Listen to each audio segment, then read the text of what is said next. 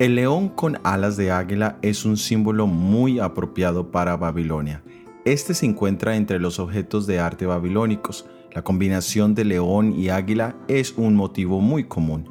El león alado es una de las formas de la bestia que a menudo se representa en combate con Marduk, el dios patrón de la ciudad de Babilonia.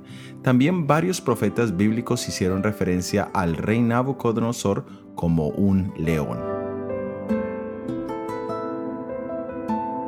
Daniel vio el cumplimiento de esta primera bestia en el reino babilónico. El león ya no podía volar como un águila sobre su presa. Esto sin duda se refiere al tiempo en que gobernantes menos poderosos siguieron a Nabucodonosor en el reino de Babilonia, gobernantes bajo cuya administración Babilonia perdió gloria y poder. Algunos han sugerido una posible referencia también a la vida posterior de Nabucodonosor, cuando durante siete años fue privado no solo de su poder, sino también de su razón. Entonces, la extraña transformación del león al que le quitaron las alas y se le hizo ponerse de pie sobre sus patas traseras junto con un trasplante de corazón.